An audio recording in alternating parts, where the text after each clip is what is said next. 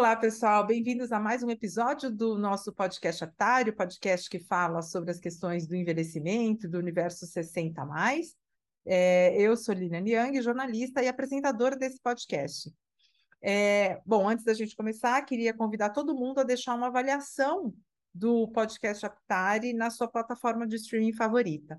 É, isso ajuda outras pessoas interessadas na temática da longevidade a acharem a gente é, nesse universo inteiro que existe de podcasts por aí, né?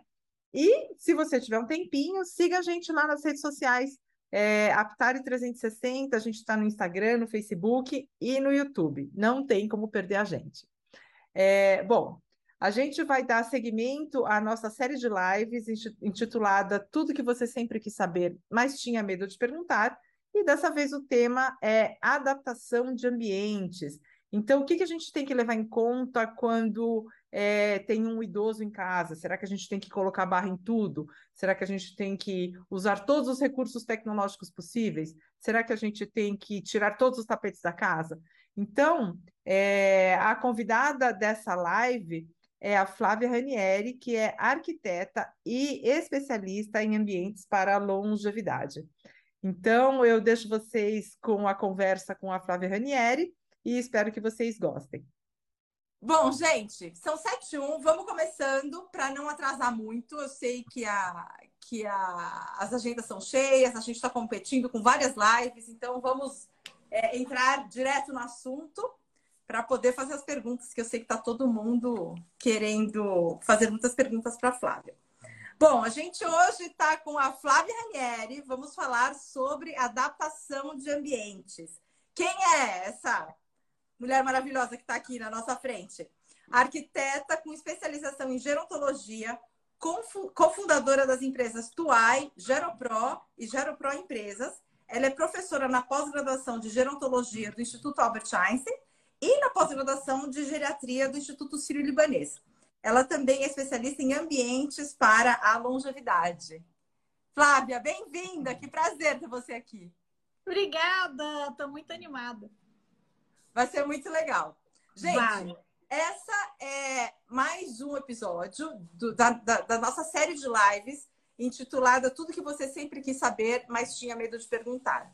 O objetivo dessas lives é que vocês façam perguntas. Então, a gente traz o especialista. Eu tenho algumas perguntas que eu faço para a gente contextualizar o tema, fazer algumas perguntas gerais, dar o pontapé, pontapé inicial. E aí, vocês mandam as perguntas e aqui o objetivo é responder as perguntas que vocês tiverem. E nada é off limits. Então, tudo que vocês quiserem perguntar, pode perguntar. Se a gente não souber, a gente vai pesquisar, vai tentar responder de alguma maneira, tá? Mas assim, a gente quer que vocês participem, porque quanto mais gente, mais contribuições, melhor o papo fica mais rico, né? Então é isso. Flávia, bem-vinda e vamos começar aqui nosso papo. Manda pergunta que a gente vai respondendo. É isso aí, gente. Bom, é, a gente vai falar de adaptação de casa, adaptação de ambiente para o envelhecimento, né? E a primeira pergunta que as pessoas fazem é assim: bom, fiz 60 anos, tem que adaptar a casa inteira, tem que colocar barra em tudo, tirar todos os tapetes, comprar outra cama, mudar a iluminação. Como é que é isso? Quando que a gente começa a pensar na adaptação do ambiente para o idoso? Eu falo que assim, eu não, eu não, o mote não é melhorar ambientes para o idoso, é melhorar o ambiente para a longevidade.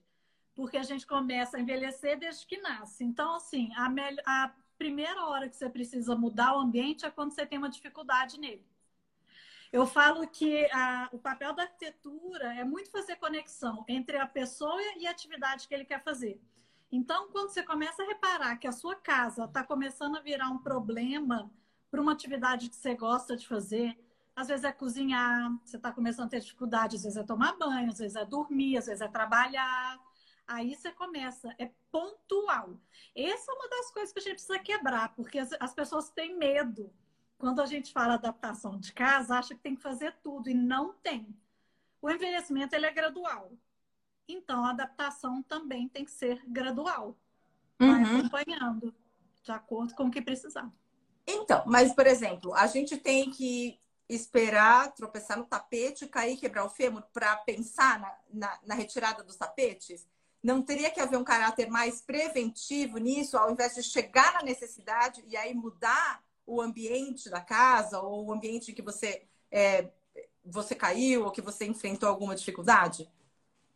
Com certeza preventivo. Agora, as pessoas elas ignoram os sinais, Lilia. Provavelmente, quando você fala, você vê aquela pessoa que tropeçou no tapete e caiu, não foi a primeira vez. Provavelmente, mesmo jovem, assim, mais jovem, ela já deve ter tropeçado nesse tapete. Ou ela já deve ter dado uma escorregada no banheiro. Então, a primeira coisa que eu falo é assim: observem os sinais que a casa dá. Independente de você estar tá idoso ou não. Mesmo, estou te falando, você tem 25 anos de idade, você tropeçou no tapete, tira ele do seu caminho. Não importa. Assim, hum. Mas às vezes as pessoas acham que é muito radical. Então vamos pegar exemplos pontuais bem práticos para as pessoas, né? É, o tapete da sala, por exemplo, que a gente tropeça e cai. É, tem um exercício que eu faço às vezes com as pessoas que é fazer o caminho junto com elas que elas fazem. A gente tem uma área, todo mundo tem essa área, entre o rack da TV e a mesa de centro que passa ali na, na frente o tempo inteiro.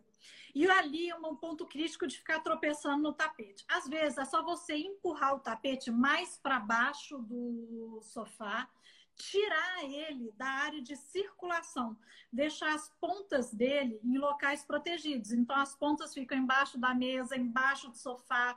Deixa as... isso o primeiro ponto da prevenção. Agora, se você pensou que vai trupicar de novo, trupicou, aí você tira. Tem que tirar. Não tem jeito. Uhum. Uhum. Agora, tem coisas básicas. Por exemplo, é, que tem mais risco. O piso do box, que é uma área molhada.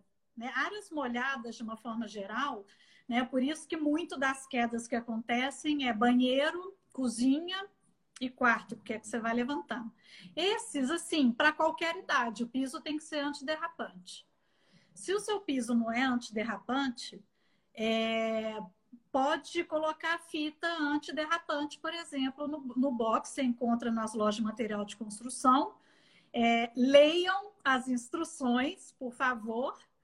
Tipo, não pode passar. Eles dão as instruções certinhas, assim. Tem que ter tanto despaçamento, não pode passar a fita por cima do rejunte, porque senão entra sujeira, entra isso aqui e tal.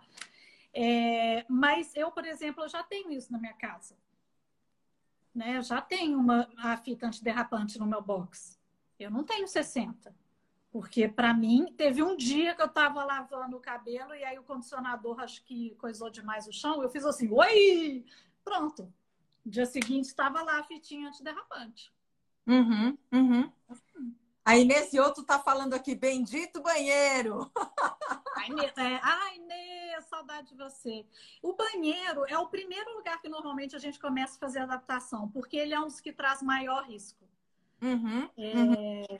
Banheiro, cozinha, tem um lugar bom, assim, por exemplo, risco na cozinha, quando você mexe com faca, cortar alimentos. Então, tem uma coisa muito legal que eu acho é, em relação a adaptar a casa, que a tecnologia ela está vindo tão rápido que antigamente, para você iluminar uma área de bancada embaixo do armário, você tinha que colocar uma luz embutida na marcenaria, não sei o que e tal. Sim. Hoje em dia, você compra aí na internet, qualquer lugar, essas umas lumináriazinhas de LED que não Mas... precisa nem de, de tomada, né? Você recarrega essas lumináriazinhas, elas prendem, prendem embaixo do armário com fita dupla face e elas têm até sensor assim de movimento. Então você pode pôr embaixo do armário, só de você estar tá movimentando ela já acende.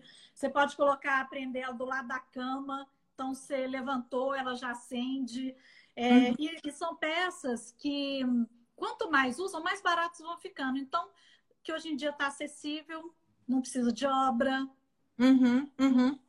É. Você falou então das áreas das áreas molhadas, né? Então banheiro, é, área de serviço, né? Que tem mais esse perigo de escorregar. Quando a gente está falando, por exemplo, do quarto, o que, que a gente precisa ficar atento na adaptação do quarto? Então tapete, altura dos móveis, então altura da cama, iluminação. O que, que você é, destacaria no ambiente do quarto em termos de adaptação? Ó, altura da cama. A altura ideal da cama é aquela que a gente senta e consegue apoiar o pé no chão totalmente. Você não fica nem com o pezinho voando e nem ela fica baixa demais. Então, essa é a altura ideal. Já. É, então, é, eu, eu, tive que trocar a cama dos meus pais porque eu tinha que praticamente pular na cama para conseguir. Era tão alta que tinha que fazer isso. Eu já, já tive caso assim, de cortar o pezinho de madeira da cama para ficar um pouquinho mais baixa, ou o contrário, de colocar uns toquinhos de madeira nos pés para subir uhum. um pouquinho. Uhum. Essa é uma dica. Uma outra dica legal, importante da cama, que ninguém fala, é arrumar a roupa de cama é, eu gosto daquela moça que tem aquele programa de organização e ela me ensinou e outro dia eu estava fazendo isso na casa. Arrumar roupa de cama com aquele tipo de hotel que ela não fica aquelas pontas para fora na beira da cama. Aquilo ali para tropeçar é um pulo. Aquele edredom bonito que faz aquela ponta caindo, assim, então, não. Então, embute o edredom vai ficar chique como hotel, menina, sabe? Aquela dobradura, assim, vai ficar lindo. E aí não tropeça, você vê a quina e tal. Então, cama tem essas duas dicas que são, são bem boas, assim. É, de iluminação, eu gosto sempre de ter uma iluminação que seja fácil de acender à noite e que não seja aquela luz fortuna do quarto. Então, um abajur que se acenda, porque aí depende, se você dorme com mais uma pessoa no quarto, se acender tudo é ruim para ela. E se acende tudo também, tem um outro problema que é o da visão, porque aí até o seu olho acostumar, uhum. e às vezes as pessoas não têm paciência, porque tá com vontade de fazer xixi à noite, o ideal seria acende o abajur, senta na cama, levanta, espera, espera a pressão voltar e aí vai, mas não. Vai levantando assim no escuro e vai batendo. Então, assim, tem uma abajur é legal, é, acho bacana. Estou vendo aqui que alguém entrou.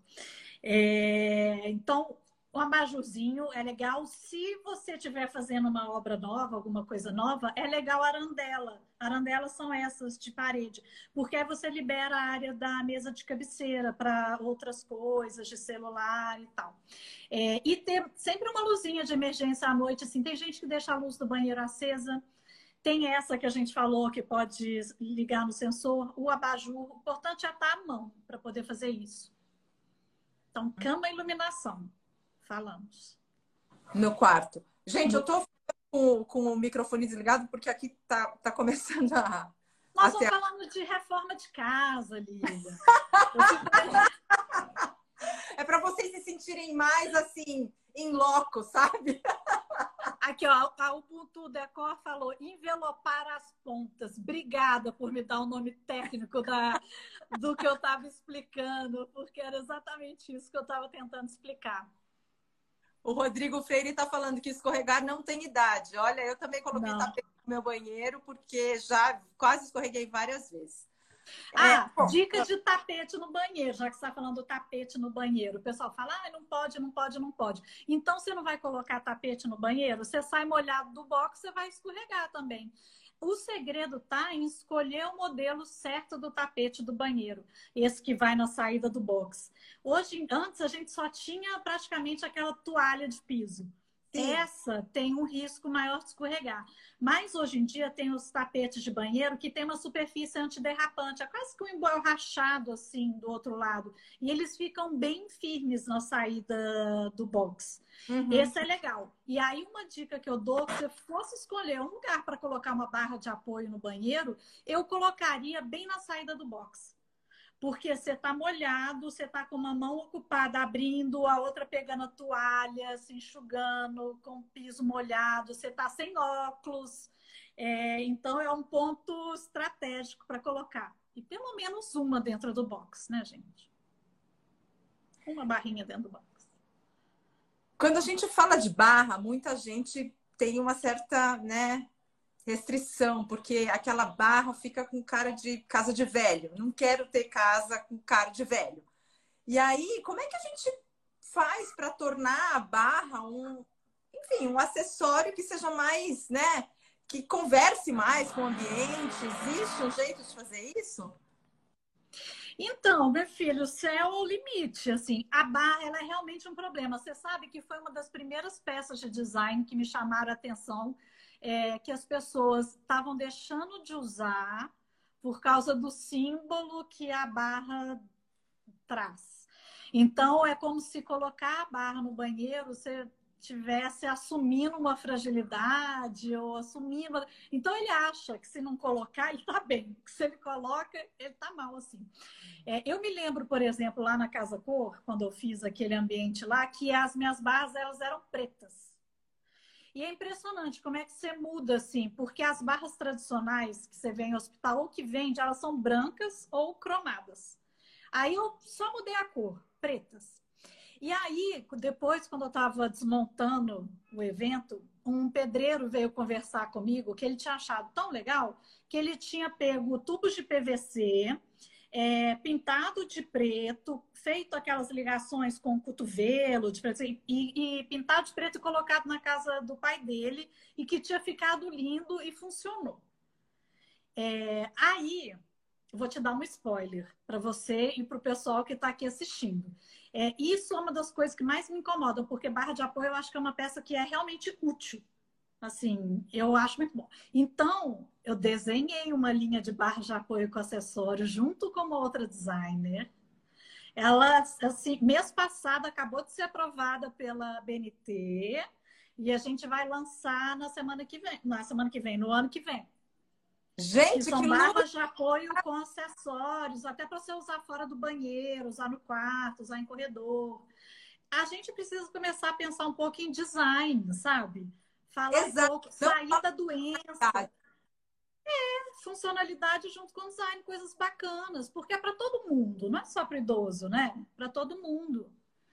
Você é sabe isso. que a, a Inês, ela perguntou aqui sobre a barra de LED Pera. Fita de LED que faz o caminho até o banheiro. Esse, Inês, é uma das soluções que eu mais gosto e o que eu mais uso nos projetos quando a gente faz um projeto desde o início. Você consegue pôr uma fita de LED com sensor e aí você levanta e ela caminha. Como fica no rodapé, ela não ofusca. Né? A luz não ofusca e ela marca exatamente o ponto que a gente olha. É, na época, você sabe que em 2018 tinha a fita de LED, eu tinha que ligar na, ela na corrente elétrica. Hoje em dia a gente já consegue carregar mesmo essas fitas de LED no USB. É bem mais útil, mais prático. Lília, eu estou tomando a frente, eu estou lendo as perguntas. Ó. É, então, eu, vou, eu vou ler as perguntas para você, porque daí eu vou fazendo essa mediação, você não precisa se preocupar. É, então, eu vou começar aqui com a pergunta da Patrícia Bastos falando, você está dentro de dois hospitais. Como está a interação com a equipe de saúde? Existe um protocolo nessas instituições e que considera o perfil clínico funcional de modo a ativar o alerta? Se sim, esse alerta integra a equipe de arquitetura para um diagnóstico e adaptação? Então, Patrícia, eu não trabalho com hospital.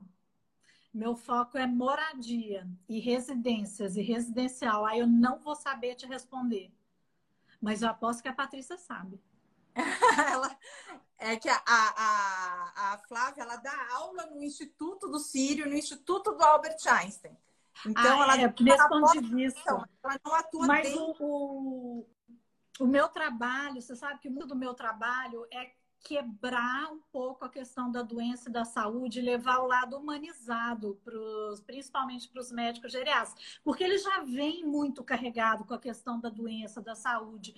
E aí esquece dessa questão simbólica da casa e dos uhum. itens, porque é, é, então a gente faz um trabalho, é muito legal. E aí eles vão quebrando e trazendo o humano assim para dentro deles. Muito interessante.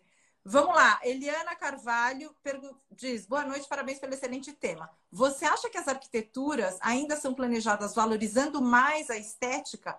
É possível já desenhar um modelo pensando no futuro? Preciso te dizer que sim. Ainda é, tem muito. É bonitinho, mas ordinário, né? Aquela expressão que a gente fala e explica. Eu, eu acho que sim. Você sabe que essa semana eu estava fazendo uma pesquisa e aí o CAL, que é o nosso Conselho de Arquitetura e Urbanismo, fez um censo dentro do perfil dos arquitetos. E nesse censo estava mostrando que é, só 1% dos arquitetos tinham algum tipo de deficiência física. 99% deles não têm nenhum tipo de deficiência, declaram que não tem. Desse 1% que tem deficiência física, é, a maior parte da deficiência é visual ou auditiva. Só 1% dos que é, têm deficiência, 1% do 1% usam cadeiras de rodas. Eu acho que isso é muito simbólico, porque falta empatia. Sabe, é, se o próprio profissional A gente não precisa sentir na pele, mas se isso não está integrado, se ele não vê isso dentro da profissão, não tem como uma disciplina obrigatória na faculdade, é, não existe um, um esforço maior quando eu me formei, tudo bem que era 20 anos atrás, a disciplina de acessibilidade era opcional. Não era obrigatória. Então, você sair da faculdade de arquitetura sem saber.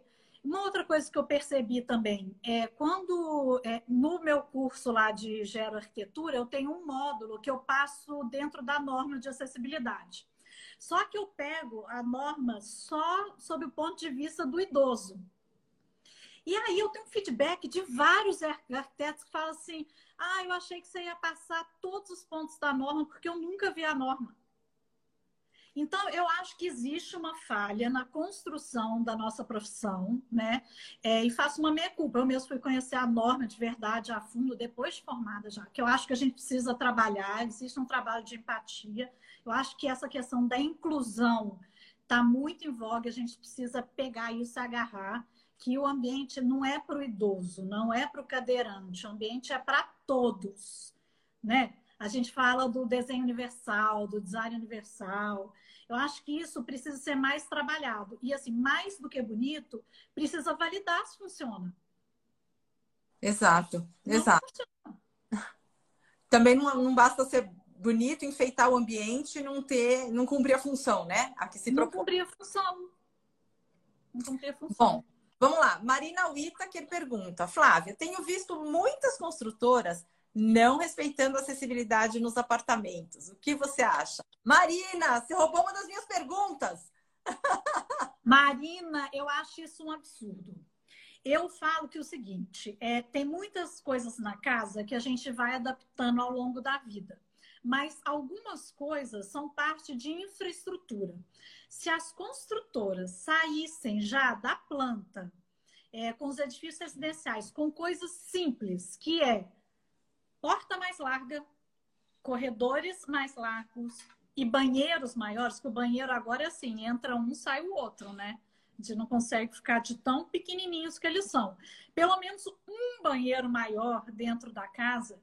Então, se alguma coisa acontecer na nossa vida ao longo do tempo, que essa adaptação é, não precise de muita obra, que seja uma coisa simples, uma coisa mais fácil. É, e eu vou te falar que outro dia chegou um cliente para mim que ele estava fazendo um residencial para idosos e nenhum banheiro era acessível. Eu falei, mas como não? Você está fazendo para esse público? Ah, mas se ele precisar, ele reforma, porque são para idosos independentes. Então, não. Não, gente. Eu, a minha briga não está nem para idoso, porque para idoso eu acho que tudo tem que ser acessível ponto. O que eu estou brigando agora é para que seja acessível para qualquer um. Então, assim, eu acho um absurdo, tá? Não ter acessibilidade. Ah, fico brava quando eu vejo. Brigo, mesmo. Meus clientes sabem que eu brigo mesmo. Mas tá certo, tá certo. Tem que brigar, né? Porque o ambiente acessível para todo mundo é, é melhor. Se a gente faz um ambiente acessível para todos, mais pessoas são beneficiadas, né? Vamos lá, Rodrigo Feire Silva pergunta: já existe algum protocolo a ser seguido para ajudar na adaptação do ambiente? É, existem muitos guias que a gente encontra na internet que dão várias dicas, dão agora um protocolo formal não existe.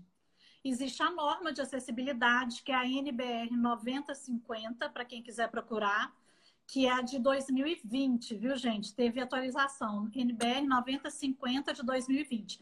Que nessa norma ela te dá É, altura e posição de barra de apoio, ela te dá altura de cama, altura de mesa, altura de cadeira, é, espaços para conseguir passar cadeira de roda, de circulação.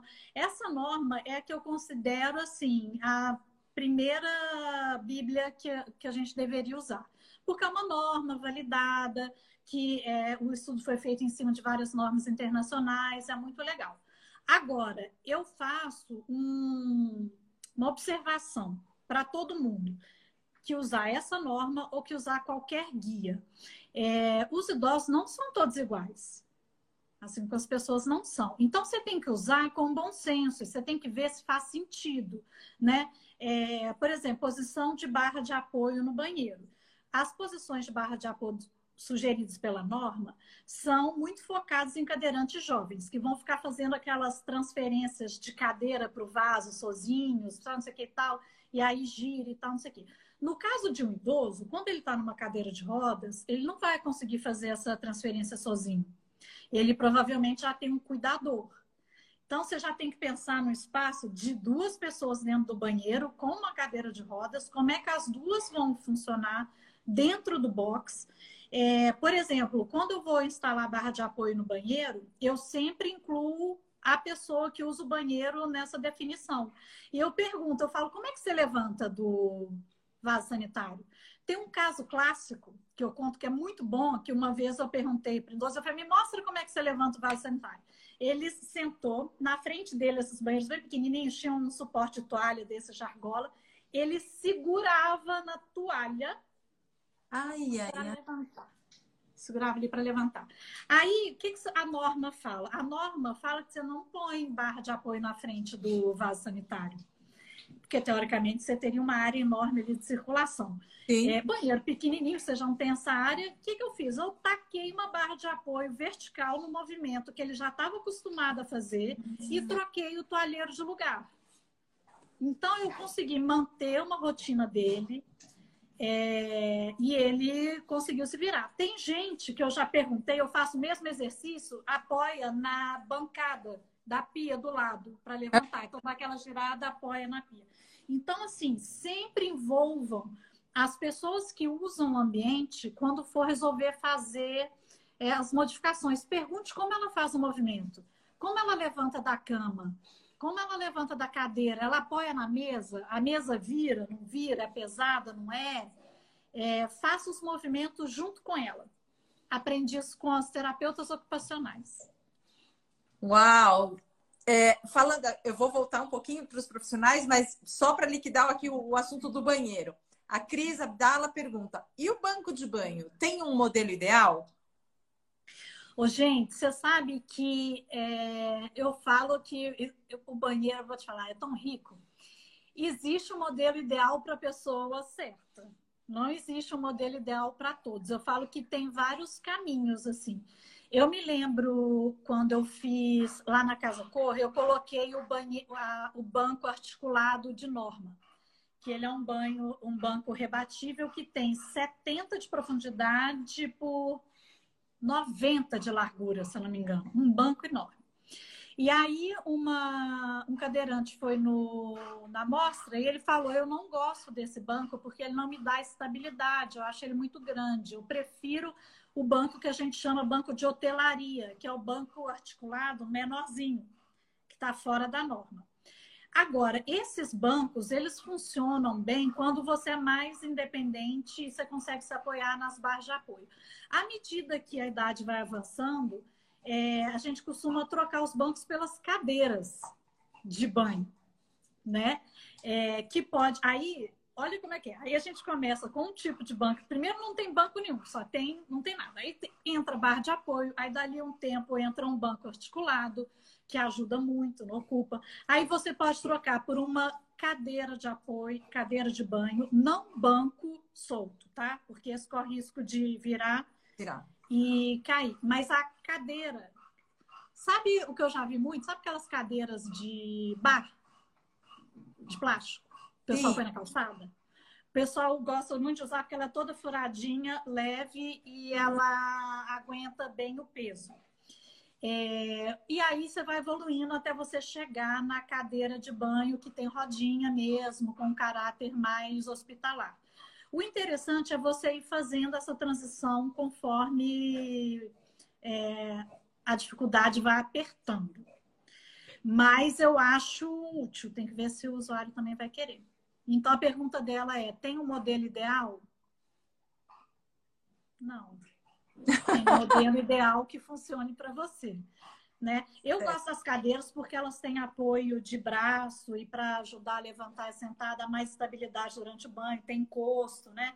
O banco articulado, eles reclamam muito que encosta na parede é gelado. Uhum, e, uhum. Então é um pouco desconfortável às vezes até. Uhum, uhum. Flávia, vamos supor que eu quero adaptar a casa da minha mãe. Preciso que alguém vá fazer uma avaliação. Quem que eu chamo? Arquiteto, terapeuta ocupacional, fisioterapeuta? Quem que domina essa área? Quem é o profissional que eu devo chamar para resolver a situação na casa da minha mãe? Menina, essa é uma pergunta boa. É... Se você chamar o terapeuta ocupacional ou fisioterapeuta, ele pode até resolver uma parte, mas vai ficar uma parte de obra que vai ficar faltando. Se você chama só o arquiteto, pode ser que fique uma parte funcional, principalmente atividades da vida diária, funcionando. Uma das coisas que eu aprendi quando eu fiz a especialização em gerontologia é que a partir do momento que a gente lida com o mundo do envelhecimento, nós somos multi e interdisciplinares. É, agora, se eu fosse te falar para você é, procurar, eu procuraria um arquiteto que tem algum tipo de experiência em acessibilidade é, mas, ao mesmo tempo, procure um terapeuta ocupacional. O legal do terapeuta ocupacional é que ele é um profissional que ele trata ali das atividades básicas diárias da vida, né? Comer, ir no banheiro, levantar, sentar. Então, ele consegue fazer uma avaliação clínica para indicar para o arquiteto quais são as principais mudanças que ele precisa fazer. Esse seria o mundo ideal né? Mas, assim, um arquiteto que tenha, faça umas perguntas se ele tem experiência com acessibilidade, alguma coisa assim. E se ele quiser mudar a casa inteira, desconfia. Ou me chama. ah, tem, tem um perfil aqui, eu não sei qual é o nome da pessoa, mas o perfil é a casa, minha casa. Tá falando, é o gero-arquiteto, né? É o arquiteto que tem o conhecimento da gerontologia e que pode atuar nesse sentido, de encontrar. A Casa Minha Casa é um escritório de arquitetura que está estudando a área do envelhecimento, que eu sei. Ah, gente, olha que legal. Fica a dica, Casa Minha Casa. Tem um outro escritório, olha, eu vou fazendo propaganda para os outros. Tem um outro escritório também que chama lar.i, que está no Instagram, são muito legais e eles também estão se especializando na área do envelhecimento. Isso é muito legal, Lilian, porque quando eu comecei uns anos atrás, não tinha ninguém, a gente ficava enlouquecido. Tudo mato. É... Abrindo com facão, mato. É. Até por isso que eu fiz o curso para formar uma nova geração aí de profissionais de arquitetos. Então, assim, é, segue esse pessoal, porque a gente também está tentando formar uma rede para que a gente consiga é, ajudar uns aos outros. Ó, já indiquei dois aqui. Aqui, ó, a Casa Minha Casa tá falando, eu falei, eu não sabia o nome da pessoa, é Anne Priscila, todas alunas da Flávia. A Anne está defendendo agora no fim do mês uma tese de mestrado só sobre adaptações em casa. Olha isso, gente, que coisa incrível. Quando, quando eu comecei a trabalhar com envelhecimento há bastante tempo, é... a gente não falava de arquitetura, a gente não tinha, não tinha nada disso, não, não se pensava nesse sentido. Não. Quando se pensava era sempre, bom, caiu, vai ter que botar a barra, né? Eram sempre medidas paliativas e para o idoso já meio incapacitado. E hoje a gente está pensando sobre uma outra ótica, né? Pensando como é que a gente pode prevenir, a gente a gente adapta a casa para todo mundo, né? Para todo mundo se beneficiar. Tem uma coisa muito legal que mudou, inclusive, o meu ponto de vista da minha vida. Uma vez eu vi um dado de pesquisa que as pessoas que aceitam o processo de envelhecimento como uma coisa natural, elas podem ganhar até sete anos e meio de vida, porque elas começam a agir preventivamente. Ao invés de lutar contra, ela vai agindo de forma preventiva, se preparando e se planejando. Na hora que eu vi essa pesquisa, que era sete anos e meio, eu falei, pelo amor de Deus, eu fico de olho. Qualquer coisa que acontece, eu não tenho menor dó, eu já pego, já faço, já arrumo. e continuo minha vida feliz. É Porque o que faz a vida da gente feliz não é o fato de, pô, não colocar uma barra, pô, não tirar um tapete. São as relações sociais, é, são, são outras coisas que deixam a nossa vida feliz. O ambiente construído é só permitir que isso aconteça. É isso mesmo, é isso mesmo. A Anne está falando que tem a três a casa também. Então, gente, olha, todos esses perfis estão falando de gero-arquitetura, adaptação de, de, de ambientes, envelhecimento e arquitetura. Então, assim, vale a pena seguir lá. As lives aqui. Casa. Tem, a gente...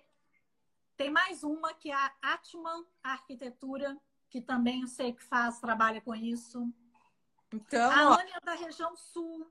A Atman, eu sei que é daqui, é, é, que é de São Paulo.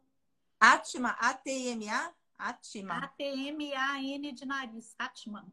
Atman. Então, gente, fica a dica aí. A Patrícia Bastos está falando, e euzinha com meu doutorado, o papel da moradia na promoção do envelhecimento ativo. Demais! Tá vendo? Patrícia, a gente fez propaganda dela no início da live. Ela é no assunto. É, Eliana Carvalho, perfeito. Como físio, eu trabalho a parte da mobilidade, questão de marcha e tudo mais. A arquiteta é de suma importância na mudança arquitetônica. Todos são importantes. Em equipe, tudo é melhor. É, o negócio é a gente trabalhar todo mundo junto. É isso aí. Porque o arquiteto não tem a formação clínica. Uhum que o profissional da saúde tem. Exato, por isso que precisa trabalhar em conjunto, né? Para ter aquela é. da casa. Flávia, vamos falar de um assunto que as pessoas geralmente não gostam muito de falar, mas assim, custos. Custa muito caro a gente adaptar uma casa? É, quanto custa uma barra? Para a gente ter uma ideia, quanto custa uma barra? A faixinha de LED que você falou, até colocar, por exemplo, é, cortar o pé da cama para ela ficar um pouquinho mais baixa. Tudo isso é muito caro, inviabiliza a adaptação da casa ou não? São, são reparos simples e baratos e que melhoram muito a qualidade de vida.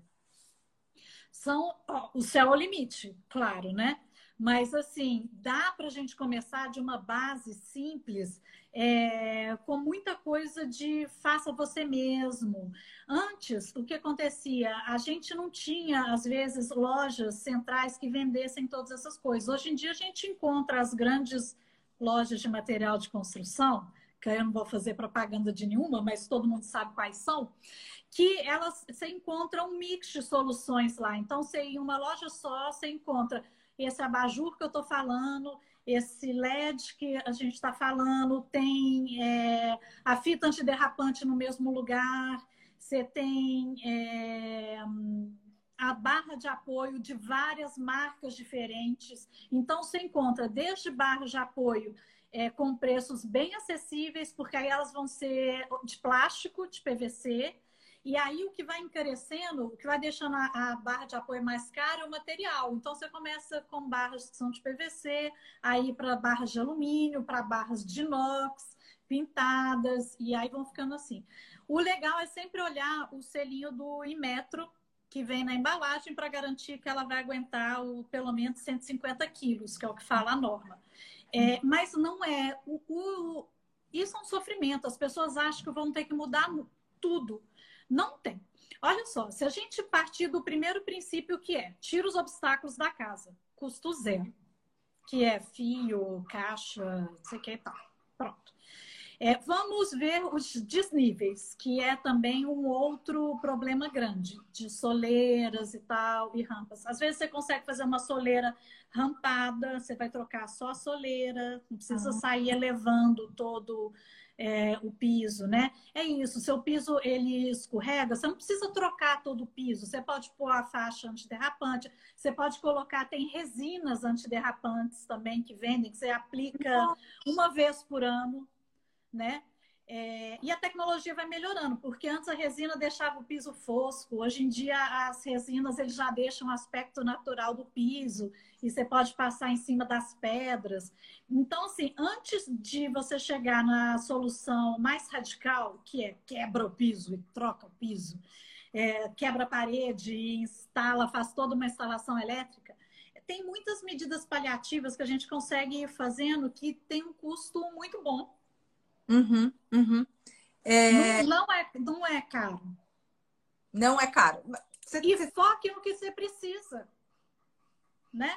A pessoa tem uma visão perfeita, tem problema de audição, foca em trabalhar coisas de audição. Ele tem problema de mobilidade, mas não tem de cognitivo, foca no de mobilidade. Uhum. Às vezes tem gente com uma mobilidade excelente com problemas cognitivos. Uhum. Foque uhum. em soluções para o cognitivo. Então, assim, foque no que precisa. Muito legal. Fábia, conta um pouquinho da, da sua experiência na Casa Cor, porque como a gente está falando, né, a geroarquitetura é algo muito novo, né? E de repente na Casa Cor você veio com um ambiente que era todo adaptado, mas que era super legal, super bonito, não tinha nada de casa de velho, né? Que a gente pensa, ah, as barras, não tem nada de tapete, aquela luz branca para ficar tudo bem iluminado. Conta um pouquinho dessa experiência, é, de, onde, de onde você tirou as inspirações e como foi a repercussão? Gente, foi tão legal essa experiência, porque foi assim, eu já tinha terminado a minha pós-graduação em Geronto, e eu estava, é, sempre me incomodou muito o caráter hospitalar dos ambientes adaptados para idoso. E eu acreditava muito que muito da resistência das pessoas em fazer adaptação é esse receio de que a casa vire um grande hospital. E eu falava, não, a gente precisa mostrar que é possível ter uma casa pensada para o envelhecimento de uma forma legal e bacana. Aí eu fiquei pensando, ah, o que, que eu vou fazer? Aí eu pensei até em fazer um ambiente na feira hospitalar, mas eu falei, não, se eu fizer na feira hospitalar, eu estou de novo associando com doença e com essas coisas todas. Aí eu falei, qual é o lugar aspiracional de decoração que as pessoas não estão falando de doença, estão falando de coisas bonitas e a gente poderia fazer. Aí, como eu já tinha feito Casa Cor em outros anos, eu conheci o pessoal lá, eu montei um projeto e levei para eles e falei: vamos fazer um ambiente específico para o idoso. É, foi aceito assim, na hora, pela organização, eles acharam super legal. Aí a gente, ah, você quer um ambiente grande, uma casa, não sei o quê? Eu falei: eu quero um ambiente pequeno. Porque é a realidade das pessoas. Porque você pegar uma casa grande, e você falar sobre espaços de circulação numa casa grande, está fácil resolver. Mas o, ambiente que eu fiz lá, se eu não me engano, ele tinha 40 metros quadrados, é, ou às vezes até um pouquinho menos. E eu falei, gente, ele é um, um quarto, sala com banheiro e cozinha, tem que estar tá tudo junto e eu vou ter que me virar. Dei uma penada. E quando eu montei esse ambiente, o meu intuito, ele era, na realidade, é não, não tinha grandes ambições. Minha ambição era levantar uma bandeira. Era falar, gente, dá para fazer. Era isso. Mas foi tão impressionante porque isso foi em 2018. Nós estamos em 2022 e a gente ainda não voltou a fazer. É... Que falta patrocínio, gente. Os patrocinadores estão aí para gente fazer Casa Cor.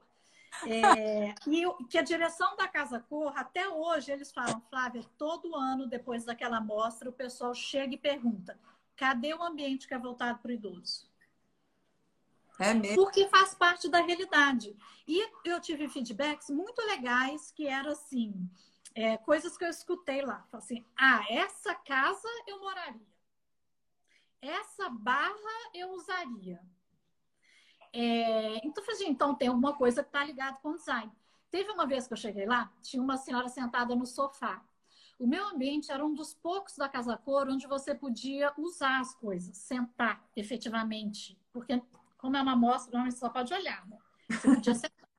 Aí eu cheguei lá meio-dia, que era o horário que a amostra abria, e tinha uma senhora sentada no sofá. Passei, fui embora, cheguei lá, umas quatro horas da tarde de novo, ela estava lá ainda. Eu falei, nossa, ainda está aqui? Ela falou, não, porque eu estou procurando um sofá para minha casa e eu quero um sofá que eu consiga ficar sentada uma tarde inteira nele. E aí, você falou que esse sofá dava. eu tô aqui testando. Eu falei, bom, já passaram três horas, como é que tá aí o negócio? Ela falou, não, tá bom, quero um sofá firme. Eu tinha pedido ele, o, a loja para adaptar, fez ele mais alto, eu troquei a espuma do assento para deixar mais firme. É, e eu tinha colocado umas almofadas para deixar ele mais curtinho também, para não se jogar tanto. Que é uma coisa que todo mundo pode fazer, né, em casa. Uhum, uhum. Assim, mas foi sensacional. Então agora eu quero fazer outra, Lina. Patrocinadores que estão aqui assistindo a gente. Casa Cor, pessoal. Ó, vamos fazer ah, outra. Casa Cor. Maior. É, mais... na verdade, Casa Cor, que a gente fez o estúdio da longevidade. Desde então, o pessoal fica perguntando cadê o estúdio dos idosos desse ano. Temos que fazer. Estou aqui tentando achar parceiros para a gente fazer no ano que vem. Vamos aí, gente. Vamos pensar todo mundo junto. Aproveitar que a Casa Cor está aqui para quem gosta desse assunto. Eu fiz um vídeo lá no nosso canal do GeraPro, fazendo um review da Casa Cor desse ano de São Paulo, que a gente mostrou tudo da Casa Cor que estava adequado para os idosos. Então, corre lá no canal para quem quiser saber como é que está a Casa Cor desse ano para os idosos. E a gente passou por todos os ambientes. Vale a pena, a Casa Cor tá linda. E tá então, super acessível esse ano, viu? Fica a dica para vocês, Geropro, correm lá. Mas acaba, acaba a live, não corre agora. É, aqui, a Anne falando, projeto lindo esse da Flávia, a Karen Lotzi falando, sim, foi um divisor de águas essa casa cor. É, doutora Daniela Geriatra falando, vem para Campinas! Vamos! A, a Patrícia Bastos falando que acho que a Casa Cor do Rio, você quer a entrada, era acessível. Flávia, aí nesse outro tá aqui perguntando sobre a casa conectada. Pediu para você falar sobre a casa conectada, que eu acho que é um tema que é bastante interessante também quando a gente fala de adaptação de casa para idoso. Então tem todas aquelas pirotecnias, é, tudo precisa, nada precisa. Como é que é? Qual, qual que é a avaliação que você faz aí? Gente, eu sou apaixonada pelo tema de tecnologia. Eu acho que ele vai ser um grande aliado para a gente no envelhecimento, porque a gente vai ter muito problema de mão de obra para ajudar quem é que vai cuidar dos idosos no futuro. Eu acho que vai faltar. E eu acho que tem muitas atividades, nada substitui a ajuda humana, o contato humano, nada. Mas tem algumas coisas que eu acho que a tecnologia ela vem para agregar. É, eu acho que vem desde coisas simples, como os botões de emergência, que hoje em dia você encontra o botão já para comprar com fita dupla face, você compra quantos você quiser, espalha tudo pela casa, liga no aplicativo e já te chama. Como aqueles coisas, você pode contratar também alguém. E aí tem, a, a, aí tem soluções assim, as Alexas da vida, né? É, tem soluções, por exemplo, nós compramos para. Dar um psiu no meu cachorro aqui, peraí. Continha. Não nem para escutar, fica tranquilo. Não? Ah, que bom, que ela estava aqui pintando. É, a gente comprou o smartphone para minha. Um smartphone, um smartwatch, porque ele tinha um sensor de queda.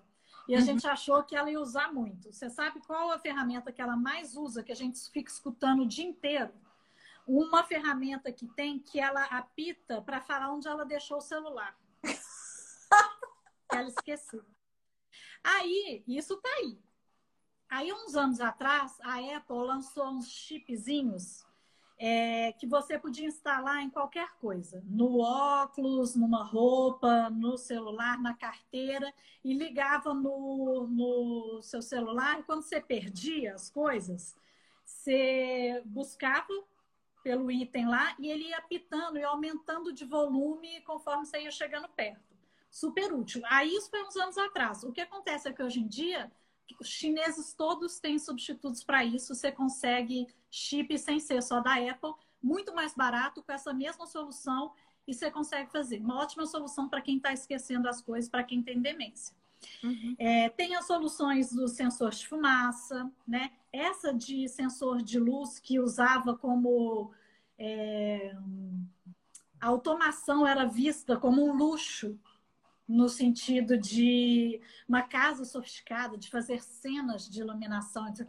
Hoje em dia, a gente está tirando parte da, da automação é, nesse sentido, de sensor de fumaça apitou, alerta um familiar, alerta no celular, é, você conseguir abrir uma fechadura eletrônica pelo celular para conseguir entrar o socorro, é, de você conseguir é, chamar ajuda pela Alexa. Uhum. Próximo passo na casa da coitada da minha mãe, que é a cobaia mor. outro dia eu peguei ela discutindo com a Siri, Siri do celular. Eu peguei, ela estava horas discutindo com a Siri. Então, aí eu vou pôr a Alexa na casa dela, quer pedir ajuda, né? É, a gente tem que contar. Eu fico de olho nas questões de tecnologia, porque eu acho que elas têm muito para ajudar. É, é, colchão que a gente já está vendo lá fora com sensor, então se a pessoa para de respirar, ela avisa alguém, né? Não, a é...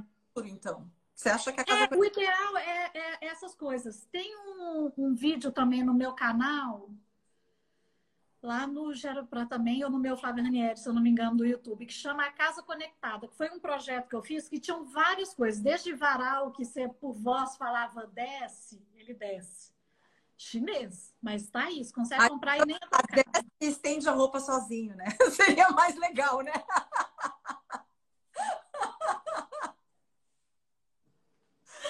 Bem isso. Ideal. É. O negócio é ficar de olho no. Não desistam da tecnologia. Uhum. É, a tecnologia, eu acho que o segredo da tecnologia para o uso com a pessoa idosa é ela ser muito intuitiva. Quanto mais intuitiva ela for e não for complexa, mais fácil dele adotar. Uhum. Por isso que uma das tendências de tecnologias são o uso de tecnologias por voz.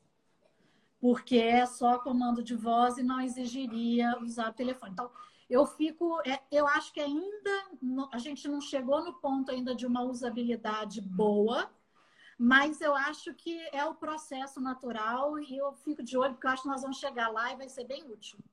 Legal. Então, gente, ficar ligado aí nas tecnologias da casa conectada. A Naomi está perguntando, Flávia, o que você acha da cadeira que sobe na escada? E já emendando, a Séfora Moreira fala: eu tenho essa cadeira elevador em casa e é muito boa. O que, que você acha dessa cadeira, Flávia? Eu acho ela cara. eu acho ela sensacional. Não, eu vou te falar, eu acho ela sensacional, tá? Ela é muito legal. E eu acho que ela é uma solução para quem, por exemplo, mora em sobrado, mora em casa de dois andares, não tem espaço para colocar uma plataforma elevatória, um elevador, que também é, é caro. É, é uma solução técnica que resolve. Muito boa cuidado com pessoas com demência. É, e tem que observar até que ponto a autonomia permite usar em segurança uma cadeira dessa.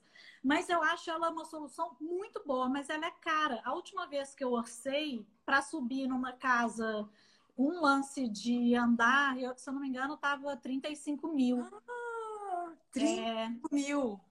É cara, é puxadinho, assim. É, é fora é puxadinho. Então, né? Se quebra e tal é um negócio que tem, tem custos altíssimos, né? De, de manutenção e enfim. Tem. Mas pode ajudar muito na mobilidade do pessoal. Pode, pode. É, funciona, é muito bom.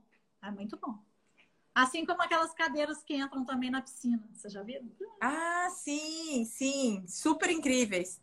É, a Cris Abdala está sugerindo aqui, vamos fazer uma conversa aqui sobre esses gadgets. Ah, eu vou adorar. Nunca mais vai parar de fazer live. A gente vai fazer lives agora até o final do ano, toda quarta-feira. Não, porque falar de gadgets é super interessante, né? Muito, porque muito. sabe as coisas. Eu não fazia ideia que tinha esse varal, por exemplo. Tem. Tem varal. Tem uma manta que eu falei pro pessoal, uma manta de piso que você instala embaixo do piso e você consegue detectar queda nossa, é, aí ele falou alguma coisa aqui dessa grande malha instalada sob o piso, sensor de piso. É, tá lá naquele vídeo, é uma solução alemã que, mas assim, também não consigo descobrir preço até para isso chegar aqui. Mas a tecnologia existe, não é uma coisa protótipo, existe, está sendo usada. Uhum. Eu gosto muito quando a tecnologia é não invasiva né? Assim, ela não depende da ação do usuário, porque tudo que depende da ação do usuário, a gente está sujeito a uma falha. É, então, por exemplo, botão de emergência, ele é ótimo, mas se você perdeu a consciência, é, o botão não funciona. Aí o ideal, então, é você ter pelo menos o colar, porque aí você detecta a Sim. queda. Mas se você esquecer de colocar o colar, lá se foi a solução. Então, ah, teve uma solução, por exemplo, muito legal que a gente usou numa instituição de longa permanência, o Elissa Village, que é lá do sul, que eles usaram nas câmeras das áreas comuns. A gente estava buscando uma solução é, para é, queda nas áreas comuns. Eles, a gente pegou uma solução que foi feita para segurança do trabalho em fábricas, para em caso de acidentes em fábricas, quando os funcionários tinham acidentes, e eles colocaram lá. Então a câmera consegue detectar queda. Hum. Então, é, nos quartos a gente não usou essa tecnologia por causa da questão de privacidade. Mas nas áreas comuns, eles usaram essas, essa tecnologia, até inclusive para focar em áreas externas. É uma coisa que assim, não depende do usuário. Se acontecer algum acidente, a tecnologia capta e já alerta e já chama ajuda. Nossa, muito, muito interessante. A Sephora está tá falando aqui que a, o, a, o elevador, a cadeira que sobe a escada é o preço de um, caso, de um carro, mas resolveu a mobilidade do meu marido. É isso. Então, é, então, é. Então, é. É bom, resolve. Resolve. A Cris está falando aqui, conhecem a pulseira MyID? É isso, Cris? É MyID? Você conhece, Flávia? Não. Cris, escreve conheço. Cris, conta pra gente aqui, põe o site aí no chat para o pessoal buscar e eu também é. buscar. Porque para a gente é. também é interessante saber o que, que, o que, que é esse MyID. E a Anne falou do Ergo Design. Ergo Design. É isso aí. Gero Design, Anne. Gero Design também. É a Gero Arquitetura. Estou doida para designers fazendo Gero Design também. Aqui, a Cris disse que vai colocar aqui, MyID. É... Gente, vocês têm mais perguntas? Aqui, ó, a Inês e outros já. A Inês, a Inês é um poço de eficiência. Se junta a Inês, a Inês e outro e a Cris Abdala, cara, acho que elas tiveram uma tapa para colocar o Brasil nos trilhos. Porque essas duas aí, se se juntarem, poços de eficiência. É... Gente, é... o objetivo aqui é a gente responder as perguntas de vocês. Então, se vocês tiverem mais perguntas, mandem aí, que a gente tem alguns minutinhos ainda. É... Flávia, você tem, você tem visto é, um aumento na, na, procura de pessoa física mesmo, das pessoas querendo adaptar a casa, procurando você, falar, olha, tô achando que meu pai tá meio desequilibrando. Acho que a conscientização, as pessoas estão mais conscientes disso e aí estão procurando mais os, os profissionais que atuam com geroarquitetura? Olha, eu estou sentindo um movimento. Agora, esse movimento ele está vindo dos filhos. São os filhos preocupados. É, o que eu falo muito para os idosos é tome a decisão enquanto os outros não tomam para você. Se você quer, um dos grandes movimentos é o age in place, que é envelhecer em casa, que é o que a grande maioria das pessoas querem fazer. Exato. Se você quer envelhecer em casa, tome você as decisões para que você consiga envelhecer em casa. Se você não fizer isso, se acontecer alguma coisa, seu filho vai decidir por você. Então, eu ainda percebo um movimento, um movimento que é crescente, é verdade, começa essa conscientização, é, mas ainda um movimento vindo dos filhos Hum. não das pessoas idosas. Agora, um aumento muito grande de investidores querendo fazer residenciais para idosos. Isso sim, de, do ano passado para cá, de dois anos para cá, um boom. Gente querendo fazer residencial, ILPI, isso tem, um monte. E pensando agora da maneira correta, porque antes pensava assim, LPI, bom, vou comprar uma casa e vou encher de cama e tá beleza, né? Mas hoje. É, só que eles já perceberam que a, a, a geração está mudando a forma de pensar.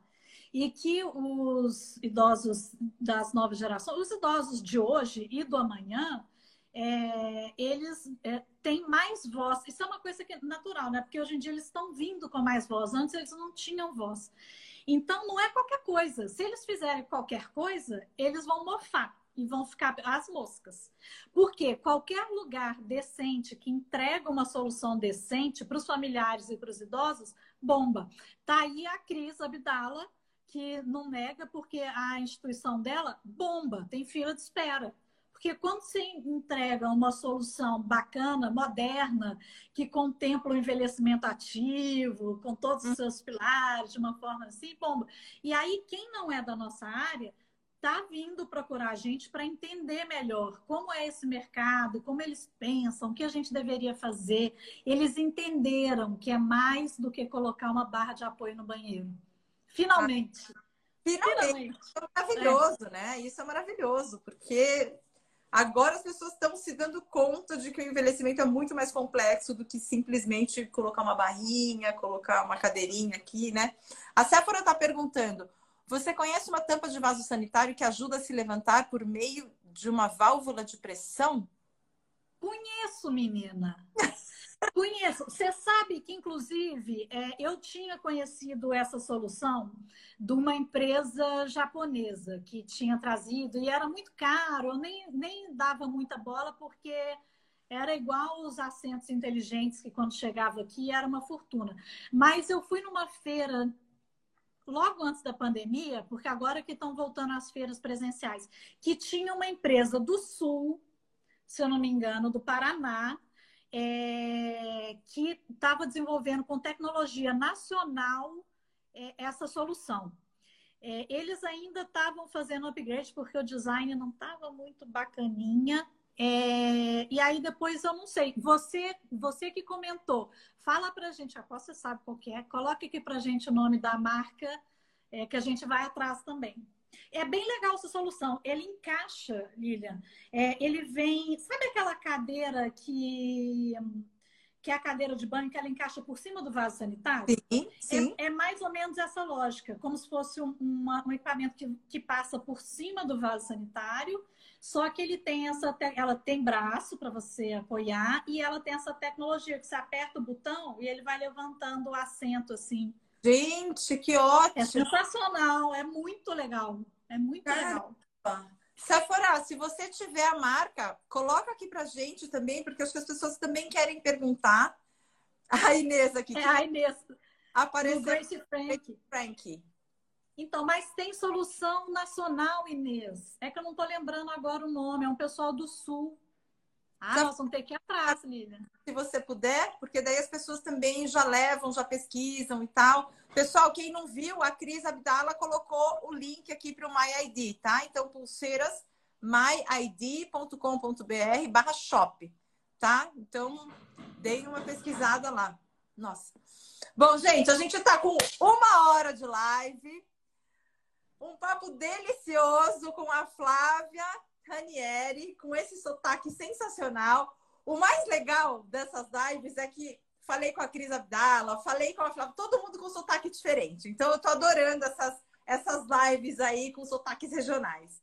É, pessoal, a, essa live vai ficar gravada no Instagram. Então, se você não quer passar para alguém ou quer rever algum ponto, vai lá no nosso Instagram, vai estar tá lá. A gente vai colocar também no, no, nosso canal do YouTube e vai virar podcast também. Então, assim, não tem desculpa, vai estar em todas as plataformas. Na semana que vem, a gente vai ter uma outra live com a Marina Sanches falando sobre mediação. Então, mediação é um tema que as pessoas conhecem pouco, mas é um recurso que é super útil para a resolução de conflitos. Né? Então, estão lá os, Oi, diga, Flávia. E eu vou te falar que para quem quer intervir na casa dos idosos, esse tema de mediação é fundamental. Você está lidando com filho, idoso, família, é um negócio não é fácil, não. Exato.